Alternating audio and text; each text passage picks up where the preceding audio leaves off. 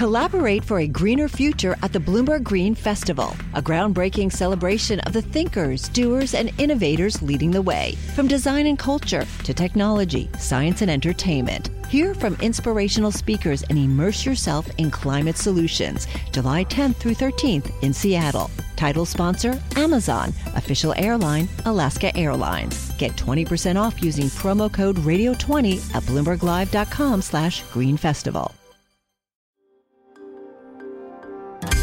Entregamos todo lo que necesita saber para comenzar el día. Esto es Bloomberg Daybreak para los que escuchan en América Latina y el resto del mundo. Buenos días y bienvenidos a Bloomberg Daybreak América Latina. Es lunes 24 de julio de 2023, soy Eduardo Thompson y estas son las noticias que marcan el día. Comenzamos la semana con débiles datos de actividad de Europa que están remeciendo los mercados. El índice de gerentes de compras en Europa se mantuvo por segundo mes consecutivo por debajo del umbral de 50, lo cual indica contracción. Esto impulsa demanda por instrumentos de refugio como los bonos.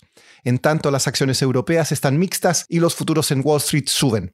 Esta semana tendremos decisiones de tasas de interés de la Fed y el Banco Central Europeo. Se espera que eleven las tasas y también den pistas de si vendrán más aumentos. En España, el Partido Socialista del primer ministro Pedro Sánchez tuvo un resultado electoral mejor que lo previsto y negó a sus oponentes de derecha una mayoría en el Parlamento. Sin embargo, el país podría enfrentar meses de inestabilidad al no tener un gobierno en funcionamiento.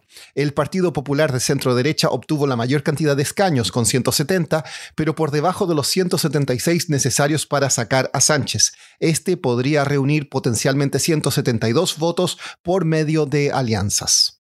En China, autoridades señalaron que relajarán las políticas de propiedad y adoptarán un plan para resolver los riesgos de la deuda local para ayudar a impulsar la tambaleante economía. El Politburo del Partido Comunista prometió en una reunión de política económica optimizar y ajustar las políticas para el sector inmobiliario. En noticias corporativas, Elon Musk anunció un cambio de logo de Twitter. Ahora pasará a ser una simple X. Apple estaría pidiendo a sus proveedores que produzcan el mismo número de iPhones que el año pasado, unos 85 millones. Y sigue la temporada de resultados corporativos en Wall Street. Tanto la petrolera Chevron como el banco Julius Baer y la aerolínea Ryanair informaron resultados que superaron las expectativas.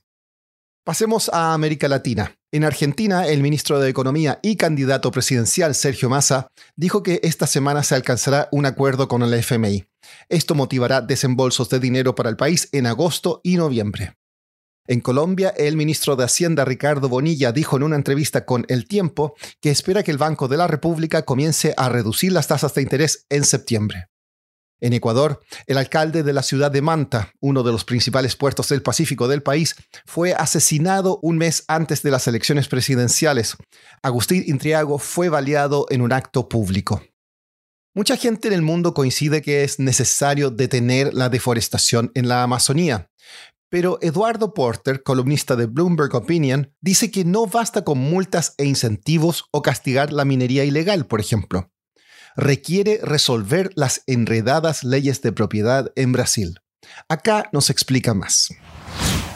Pues mira, primero porque hay un, tramo muy grande del, del Amazonas brasileño tierra del tamaño de dos veces el estado de Texas en Estados Unidos, por ejemplo, sobre el cual el uso, eh, el uso permitido está, es muy ambiguo.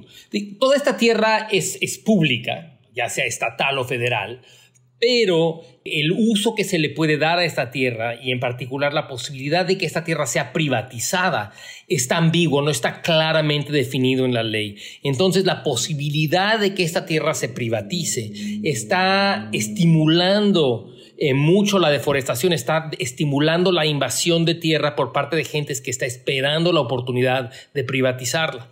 Y entonces el hecho de que no haya claridad sobre cuáles son los propósitos a los que se puede destinar esta tierra es una parte muy importante que está estimulando eh, eh, la deforestación.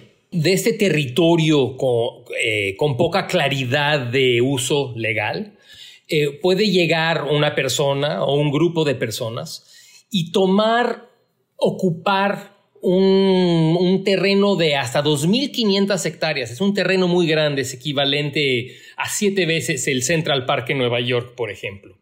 Eh, y pueden entrar y tirar los árboles valiosos, vender la madera de los árboles valiosos para juntar capital. Con ese capital, acabar de deforestar el resto del área, comprar unos bueyes y ponerlos ahí encima y declarar que esta área es ocupada y es productiva. Entonces luego la registran y entonces puede ir con el gobierno y decirle, ah, pues mira, este terreno está ocupado, véndemelo. Y entonces se aprovechan de la ambigüedad que hay sobre la posibilidad o no de privatizar este terreno. Entonces, ¿cuál es la solución precisa en este momento para, para ese tema? Lo que se necesita es acabar con la ambigüedad. Y esto pues es difícil, francamente. Eh, una primera ambigüedad es que hay una diferencia entre leyes estatales y leyes federales. Por ejemplo, el estado de Amazonia te permite legalizar el terreno si has estado en él cinco años. Y luego tiene que quedar claro que la ley federal ya no va a cambiar. O sea, digamos que esta es la ley, no se van a extender los plazos. Y el gobierno tiene que acelerar muchísimo el proceso de, de determinar este terreno sí es legítimamente privatizable, este terreno no es legítimamente privatizable y actuar, actuar en consecuencia. Para terminar, Malasia canceló un festival de música de tres días en Kuala Lumpur después de que los miembros hombres de una banda indie británica, The 1975, se besaran en el escenario. El vocalista de la banda también criticó las estrictas leyes anti-LGBT en el país, que incluyen condenas de prisión por homosexualidad. Eso es todo por hoy. Soy Eduardo Thompson. Gracias por escucharnos. Para conocer todas las noticias que necesita para comenzar el día, revise Daybreak en la app Bloomberg Professional, donde puede personalizar las noticias que desee recibir. También puede suscribirse a la versión solo audio en Spotify, Apple Podcasts o la plataforma de su preferencia. Esto es todo por hoy. Escuche de lunes a viernes Bloomberg Daybreak.